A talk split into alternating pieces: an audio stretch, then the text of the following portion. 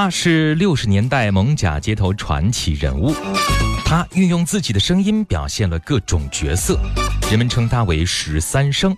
现在十三生被搬上了舞台，二零一八年国家大剧院舞蹈节演出剧目《云门二十三生》即将上演，跟随儿时记忆当中的十三生，走进我国台湾古老的文化。那么今晚云门二艺术总监、编舞家郑宗龙将做客节目，更多台前幕后的花絮、看点抢先知，欢迎您的关注。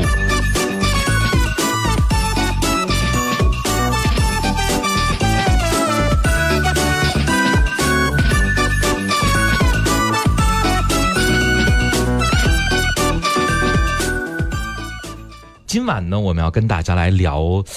一个非常非常有意思的内容，嗯，呃，这就是来自于二零一八年国家大剧院舞蹈节的参与的演出项目之一《云门二之十三声》。哎，这个十三声的声啊，可是声音的声。对，哎，我当时听到这个名字的时候，也觉得很好奇啊，为什么叫这个名字？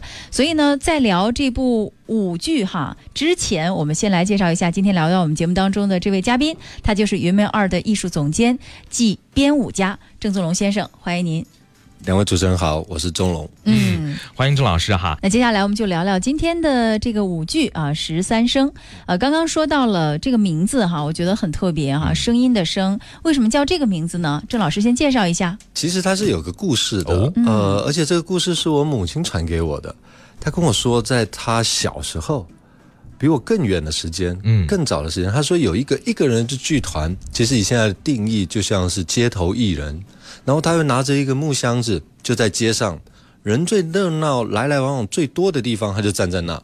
那拿着一本古书，像《三国演义》啊这样的内容，他一个人就站在上面，每天演一个桥段。可是这桥段里面有非常多不同的人物，他一个人一下扮演男生。一下扮演女生，他还有一个扮演老人跟小孩，所以他惟妙惟肖的声音变化跟他的肢体变化，让蒙甲这个地方的居民非常每次只要晚上时间到，就会跑来看他的演出。嗯，所以。这附近的居民就给他一个称号，叫他十三声。哦，嗯，哎，为什么是十三声，不是十一声，不是十二声呢？没错呀，我也觉得很奇怪。可是好像是过了十二之后，十三就叫做多数了。哦，好像他一个人可以变化出很多种声音，所以十三代表一个多数的感觉。其实就是一个形容词。哦，就是形容他的声音变化多端。对对，而且演出非常的精彩。嗯嗯。哎，妈妈有没有跟呃小时候的郑老师一起聊过？呃，他看过他的演出，他的感受。受如何？或者说有没有听到邻居啊、朋友啊聊到他的节目呢？大家都晚上不看电视，跑到跑到那个街上去听他说书。哇，厉害！所以所以很就是围着都是人这样子。嗯，可是很有趣的是，当我母亲在跟我讲这个故事的时候，她说她小时候故事的同时，我想起我小时候在蒙甲这个地方啊。好像有个电影叫《Manga》蒙甲这样子，是我小时候的印象，好像跟那个样子的感觉差不多。我看到那个街上形形色色的人样貌，然后那个暗巷里面的那一些呃很多颜色的灯光，嗯，然后。非常多叫卖的身体啊，或者是那些人要贩卖东西，所以他会非常夸张的声音，非常夸张的肢体，嗯，然后都跑到我的脑海里。就在我母亲在跟我讲十三生这个故事的同时，所以我这个不知道为什么就这样蹬了一下，嗯，我想说，我可不可能编一个舞，把这个童年的印象变成一个舞蹈，哦，把它搬到台上去。可是我们以前所知道的舞蹈，就是像芭蕾啊，或者是比较优美的身体，或云门舞集林怀民老师的身体比较多的武术，嗯，太极导引这样的身体在在呃舞台上运作。可是我我当我开始创作的时候，我发现，哎，我怎么编出来的动作都不怎么美，嗯，都很粗野。然后我请舞者发出声音，那发出来的声音都很吵，不安静，也不优雅。哎，然后我就开始有点担心、头痛了。呃，过了一阵子之后，发现好像就应该是这样哎。那个市井的那个街头就很像以前的天桥艺人一样，那个地方的样貌，它其实就是长这样。我可能自己想太多了。所以我就把我童年的记忆搬成一个作品，一个一个小时的演出，然后在国家大剧院就快要登场了。哇，好期待呀！哈，对，我觉得其实是一个对于自己小时候儿时回忆的这种回溯吧，嗯或者一种怀念哈。嗯嗯嗯，哎，小的时候，呃呃，先说个题外话吧，嗯呃，你们都会玩一些什么样的游戏啊？还记得吗？我小时候没有游戏，没有啊，对，因为我父亲在那个邦嘎蒙甲这个地方，他有一个呃拖鞋工厂，哦哦，所以我从小呢，我是一个过动儿，我拎着我们家的那个拖鞋，就这样一大袋的，我就这样背着到巷口，哦。我就去叫卖了。哦，可是我一开始叫卖的时候，没人要理我，好像一个小童工这样子。嗯。然后我母亲把我送去学跳舞，所以我就想说，我把我在学校所学到的一些伎俩，在街头上来试试看。我就把头脚啊搬到头边这样子，然后跳一些呃学校教的一些一些舞，苗女弄杯啊这些很特别的舞蹈。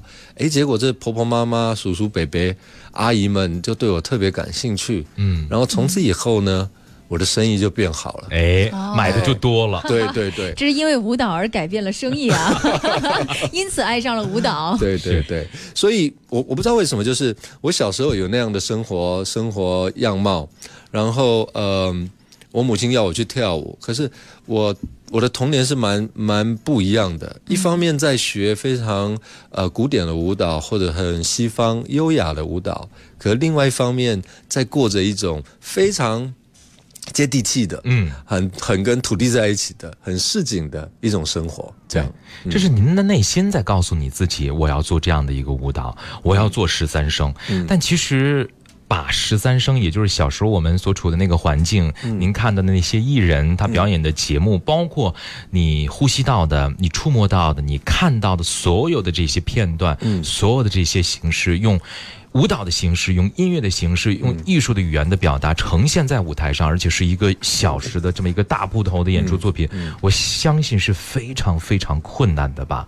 都对遇到了什么样的问题吗？其实我我我再补充一下，就是说，嗯呃林怀民老师曾经丢了一本书给我，嗯哼，它是一一本里尔克所写的，叫做《青人给青年诗人的一封信》。是，然后这这一本书很有趣，它其实另外一个作家是那个年轻诗人，哦，这个年轻诗人呢就会就会写把他的诗寄给里尔克看，然后问他给请他给他一些意见。那这里面中间有一个桥段我印象非常深刻，然后他是说，这个年轻诗人写信给里尔克说：“哎，怎么办？那灵感要从哪里来？我写诗，我想写啊，可是我没有感觉，我没有灵感，我要怎么开始写诗？这样，里尔克给他的回答是，他说，纵使是一个关在呃监牢里面的，他比喻非常的极端，纵使关在监牢里面的一个囚犯，他只有一个小窗户可以看到外面的天空，可是他闭起眼睛来，他还有他的童年可以回想，他还有他的童年可以追溯。然后可以把你的童年、自己的童年变成你的养分，也许可以开始创作的第一步，可以开始就是书写你的童年。哇，嗯，所以这个影响我蛮大的。对对对，对，然后我就开始要要做这个舞了。哎呀，真的是就开始回忆童年。对蛮痛苦的过程，对很多东西都忘光了。但是我很幸运，召集了一群朋友，啊，就像呃很著名的跟贾樟柯导演或者是毕赣导演、呃侯孝贤导演合作过的一位音乐工作人叫林强，嗯，呃他早期是非常唱流行音乐的，可突然间他有一天不唱了，他转到开始做呃幕后的电子的配乐，他做了非常多好听的呃。呃，电影的配乐，然后也得到坎城影展的的音乐的奖项，我就找了林强老师来，我说我有那样的一个故事，一个十三生的故事。我说我小时候听到，常常路上有人唱歌，或者是对面唱片行会放一些呃歌曲，对，我想要让台上的舞者可不可能唱歌，可不可能发出一些声音，这有两个非常大的问题了。嗯然后他就说：“哎呀，我们现在都唱流行歌，我们可不可能去找一些更古早的歌曲哼，？”哎，所以他跑到台湾最南边的屏东的满洲乡。嗯，其实那那个地方是一群妇女啊，她们如果要嫁女儿或者是工作闲余的时候，他们会围在自己的厅堂，用歌声来、来来来唱一些他思念这个女儿或者他祝福这个女儿的一种方式，所以他们用唱歌的方式来表达。那我们在这个舞作里面呢，就会用了一些很非常跟我们父母辈或我们祖先有关系比较深的一些比较远的一些歌，嗯，让现在的年轻舞者重新来学，然后努力的去模仿像过去那样的味道。对，嗯，但是这样呃很很古旧、很古早的一些东西，一些音乐的素材，其实呃真的是妈妈们或者是奶奶们他们那辈人才会会会唱的。对。这些音乐元素采集起来也是非常的困难的。对对或者说理解起来、掌握起来是不是也是非常困难？因为它并没有谱，嗯也没有词，嗯。是不是？而且我看到了一个资料说啊，这个女舞者唱的是叫满洲小调，对满洲小调呃，男舞者唱的叫唱咒，咒是咒语的咒啊。咒语的咒，对，对这是一个什么样的音乐风格呀？呃，满洲小调它其实是拍手而已，非常简单的四四拍的音乐。哦可是这种四四拍，我们常常在在儿歌或什么样的歌曲里面会听到这样的旋律，很容易就会让人家有一种朗朗上口。对朗朗上口，然后很愉快的感觉。嗯，那唱奏这个特别了，嗯，因为蒙甲这个地方很多那个庙宇，嗯非常多大大小小的民间信仰的庙宇，然后有很多那种呃，他们会唱一些咒语，这样，嗯哦好像边听不懂的那种语言。对嗯边吟唱，然后边有一些铿锵有力的那种语助词，嗯那嗯啊这样子。对，我当初小时候听到的时候，我觉得没什么感觉。可是当我长大，跟云门到各个地方去旅行啊、旅游啊，进去欧洲的教堂啊，或者在虾米上，或在呃我们苹果那个 iTunes 上面，我找不到这样的音乐，当然，我完全找不到这样的音乐，所以我在想说，有没有可能请那个师傅来教我们？嗯，然后把它把它把它让那些云门二的年轻舞者，女的要唱满洲小调牛母伴，男男的来唱这个唱奏。嗯，或许在这里面，我们可以得到一点点那些祖先有的那种旋律感，嗯，跟那种铿锵有力的那种感觉。我觉得声音跟身体其实常常是连在一起的。对，它是一种节奏。对对对，常常这样，因为这样的训练，它慢慢就会有有一种那样的味道出来。对嗯，对。所以其实这个唱咒，我觉得更多的还是就是对于当地的民俗的，呃，这样一种文化符号吧。是吧？对对。所以我觉得其实这个咒语，或者说前面的这个满洲小调，嗯。就是你，我不知道高磊有没有感觉啊？就是你像北京哈，北京也有，就是北京自己的这个吆喝，吆喝，对这种嗯吆喝一出现，你就会觉得啊，这就是北京，它就是一种文化符号。所以我觉得其实它这种声音特别像一把钥匙，嗯。它既打开了就是我们这种创作人的这种记忆柜，对。同时呢，它还把这样的呃滋养当地的滋养这片土地的这种声音对传递到了舞台上，让更多的人去了解这片土地。对对对嗯嗯嗯是嗯哎，那我特别好奇啊，那问题可能就来了。刚才其实我们也提到哈，嗯这些舞者他们的呼吸其实就是一种节奏，对但是他们在舞蹈的过程当中，很少有专业的舞者会一边发出声响，对，一边来进行舞蹈的表演，所以他们一边要唱一边要跳吗？这是很困难的。他们恨死我了。对呀、所以你在给 给他们不要这么虐心。对你给他们布置这个任务的时候，他们的第一反应是什么呀？是抗拒的吗？就像我现在嘴巴张开开这样 停在那里，太惊讶了是吗？对，啊，嗯呃，但是我觉得，因为我们长期上上武术或者是太极这样的训练，其实在呼吸的调整上，我觉得云门二的舞者。都已经有一一一个小小小小，我不能说非常大、很微薄的一个基础在，可是毕竟唱歌跟毕竟发出声音是另外一件事情，是，所以我们找了一个导演叫蔡伯章，他来教我们一些声音上的训练，嗯，比方说，我们今天有让那个大剧院来的朋友们有有做一些尝试，就是嚼口香糖。你觉得你嘴巴里面好像嚼了一个很大很大的口香糖，哇哦，其实你嚼嚼看，大概两分钟嘴就酸了。那当然啦，对，然后另外一个就是咬肌会酸嘛。用舌头来剔牙，就用舌头这样把顶到牙齿的最最边缘的地方这样绕了三圈，嗯，三圈之后舌根就酸了。嗯，所以他借由这样的机会让让那个舞者的口腔开始有一些肌肉的长出来，因为我们常常都是练腰啊、哎练腿啊、哦练脚啊、对练手这样的肌肉，这所以我们开始把这一段的肌肉开始来磨练，这样子。嗯，哎，我觉得特别像播音专业，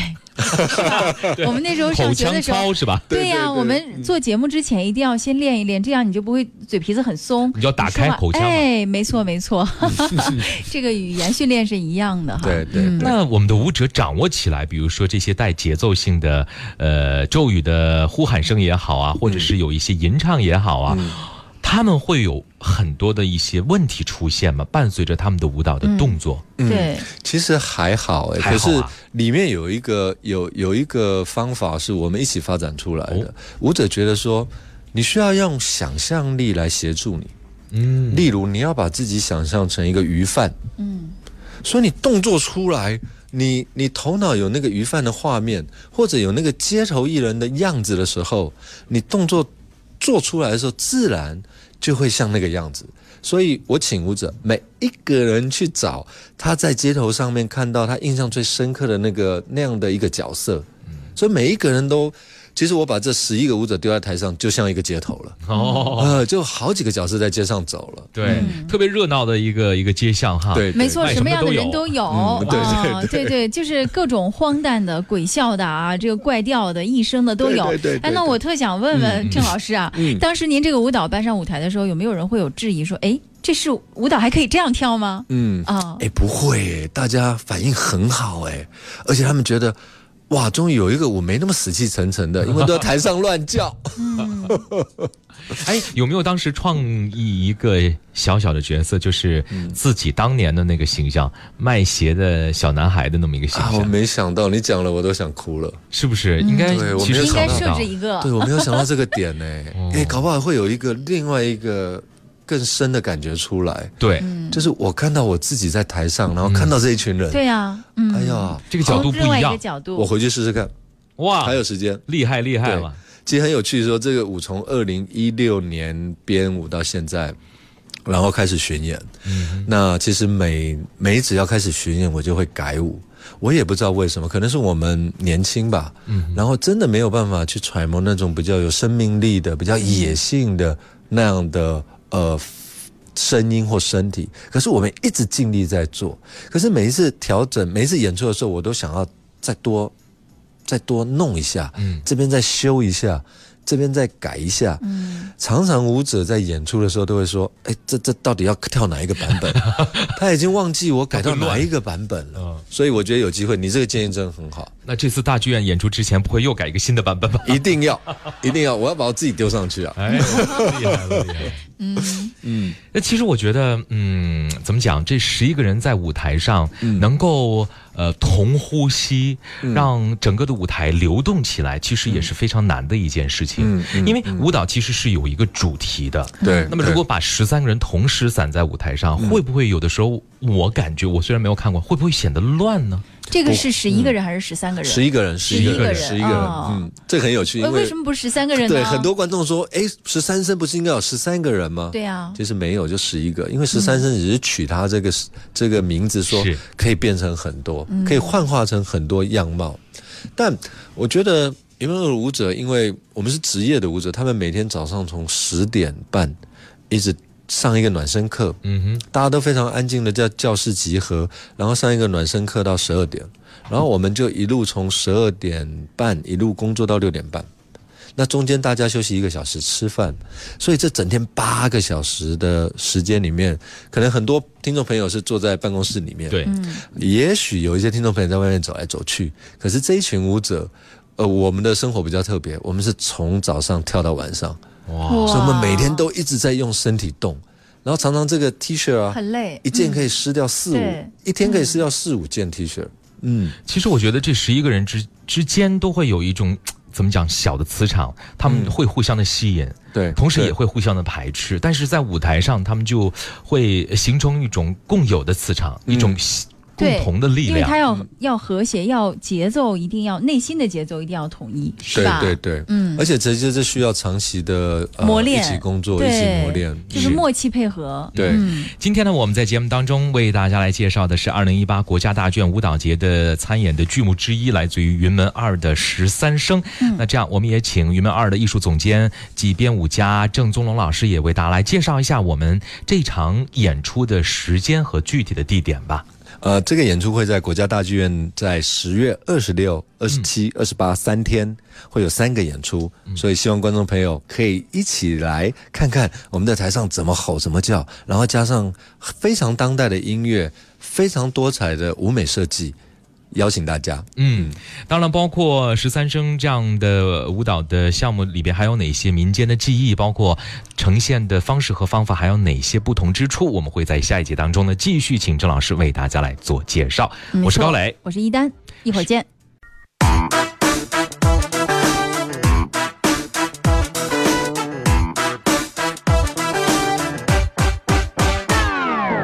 们来继续为大家介绍的是二零一八国家大剧院舞蹈节的参演剧目《云门二》带来的十三声啊。嗯，那今天我们特别请到了云门二的艺术总监暨编舞家，呃，郑宗荣老师，欢迎一下郑老师。大家好，嗯，好，回过头来继续呢，请我们的宗龙老师给大家来介绍一下这部《十三声》哈。嗯刚才已经介绍了很多音乐的部分，非常有意思。那接下来咱们就聊聊咱们的十一位舞者吧。哎好，好对，啊其实我在聊十一位舞者之前，特别还想聊一个话题。嗯，就我在想啊，刚刚宗荣老师说到了，就小时候的经历，比如说在街头卖艺的啊，或者在街头这个摆摊儿的不同的人物啊，我在想他们的形象是什么样子的，就是他们会穿什么样的衣服嗯啊，所以我挺想问问宗荣老师，你是怎么去设计你的这十一位舞者他们的穿着？嗯嗯嗯，其实在这个舞作的非常大的一个段落，我是给他们黑色的。哦，我有一个纯黑吗？纯黑，可是那个每一个人的剪裁都不一样，然后是宽宽的袍子，嗯，可是其实是我和那个服装设计一起讨论出来的，因为我们在想那一个是我记忆里面的画面，所以它没有那么多在前面，它没有那么多的色彩，嗯。它只是一些人影，其实很难去追忆，嗯。所以我我们想说给它一个黑色的一样这样的这样的颜色，但是呢，随着五座发展，我总希望这些记忆的可以鲜活起来，嗯。然后我就请这一些呃设计们去万华跑一趟，每一个人去跑都回来都还是摸摸头，就是说，呃，你的那个过去已经流逝了，我要到底要怎么去设计你要的东西？这样，后来大家有一个共识，就是说，其实，在庙宇前面呢，都会有那种酬神戏。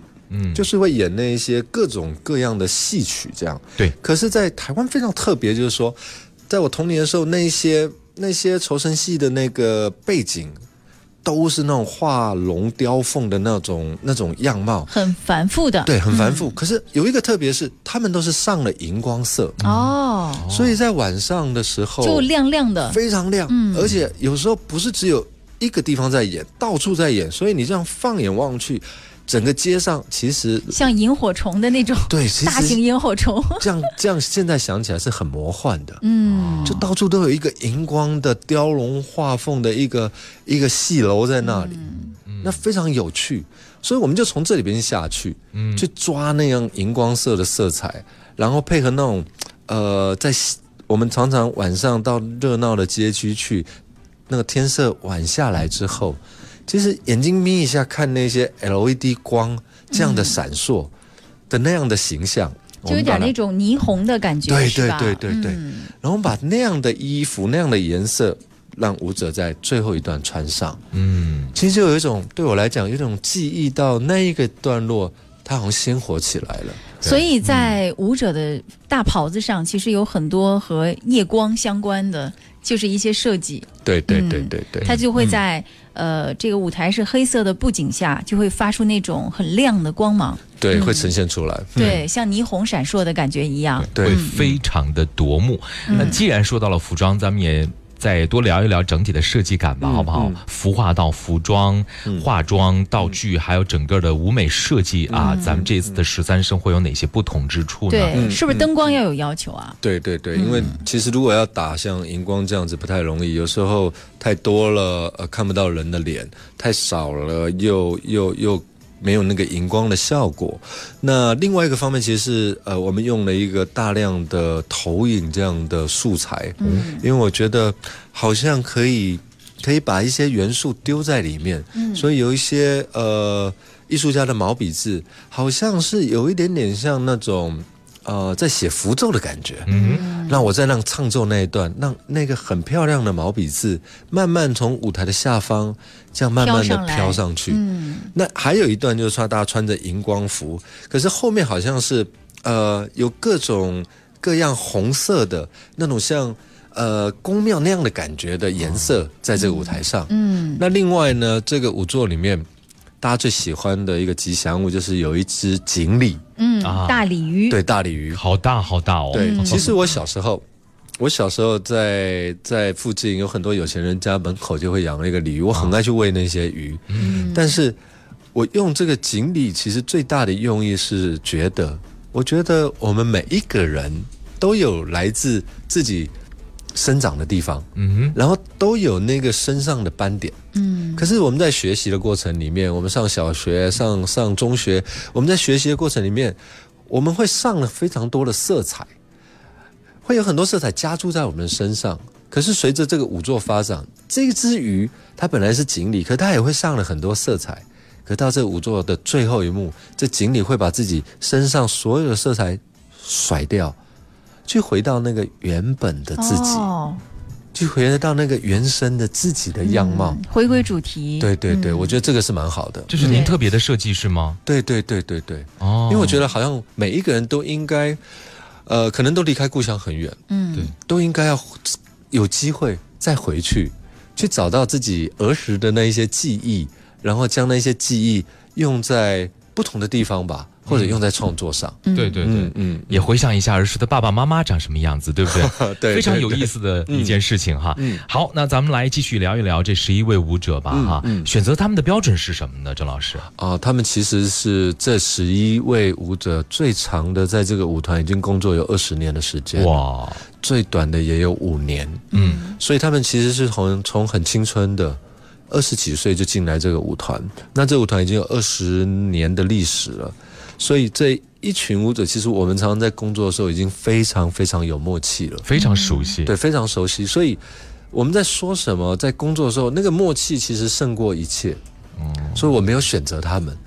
是他们来说，哎，我不想跳你的舞，没有没有没有没有没有，嗯，对。但是这么熟悉的一些创作的朋友聚在一起，其实对于这样的一个作品来讲，我觉得是一件好事。对，就有很多的一些火花或者是灵感，都会在排练的过程当中不断的被碰撞出来，不断的被演绎出来，是不是？会有很多的头脑风暴吧？对对对，嗯。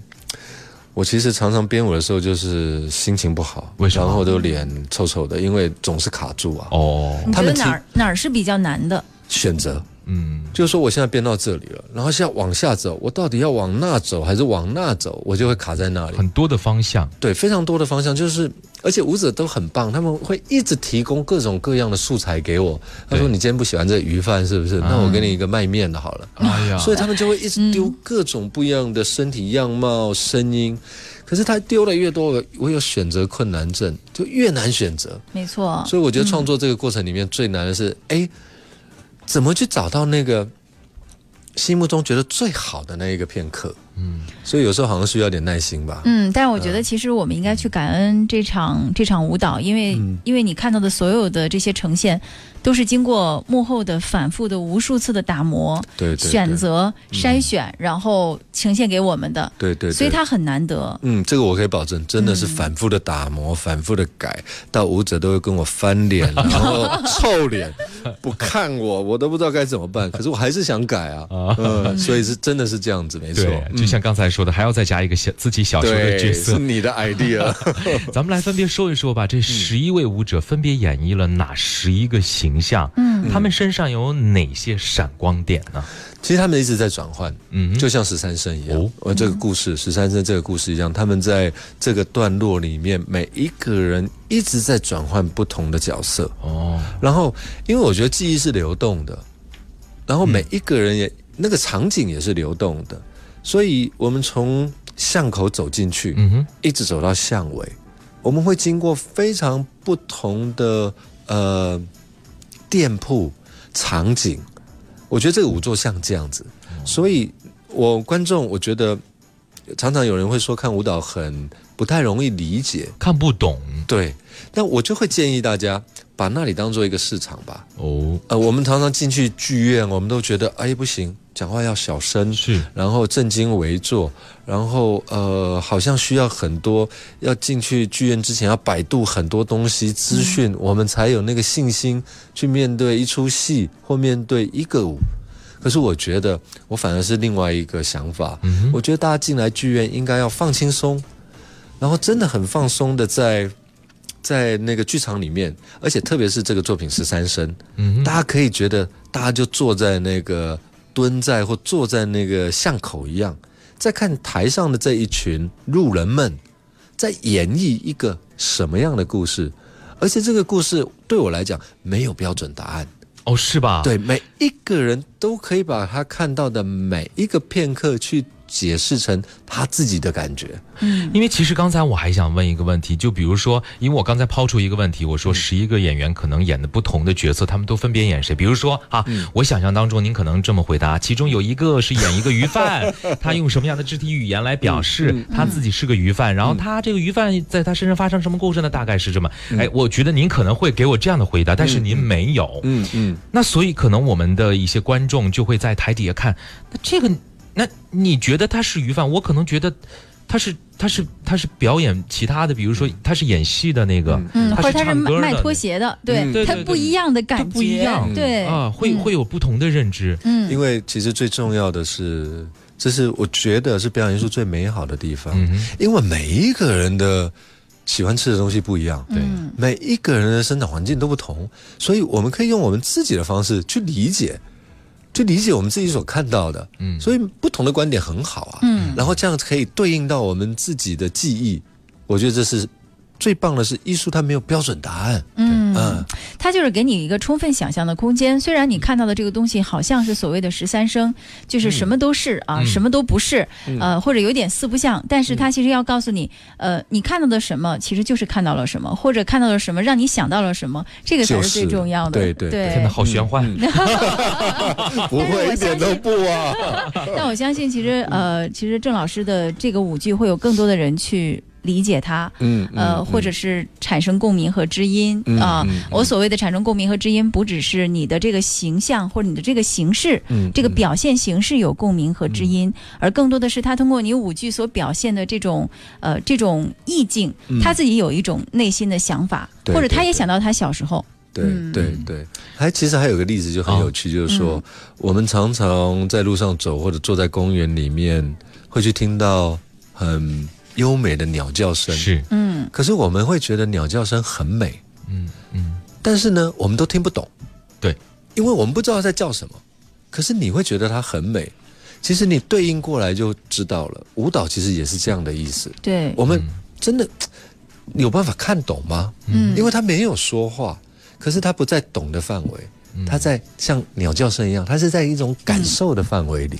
对，嗯对，所以如果有人看到这样的一个舞剧，他会说呀，我看不懂，我不去看。其实我觉得大大可不必要有这个包袱，嗯对，因为其实呃，艺术就是欣赏的嘛，是吧？无论你是从哪个角度去欣赏，嗯无所谓懂不懂。看一幅画也是一样，听一首歌也是一样，重要的是你能够得到快乐，得到你欣赏的这种愉悦的感受就 OK 了。对对对对，嗯嗯对，刚刚其实说到的都是这个舞剧，但是最后的时间其实还挺想聊一聊郑老师本身的，因为你是一个很有故事的人。嗯我在一次呃报道当中看到了，说您其实之前还脊柱受过伤，对呃，脊椎是吧？对对啊、对。这个伤是怎样受到的这个创伤？其实我小时候是一个过动儿啦，就是卖拖鞋嘛，然后我常常也在街上就撞到那个，然后撞到那个，然后就送去急诊室缝了好几针回来。哇，我是因为这样的原因，我母亲才她想说把我送去跳舞，嗯。回来就不太要照顾我，因为我把力气都用完了。嗯嗯。可是事实证明也是，我回到家就躺在沙发上了，就不动了。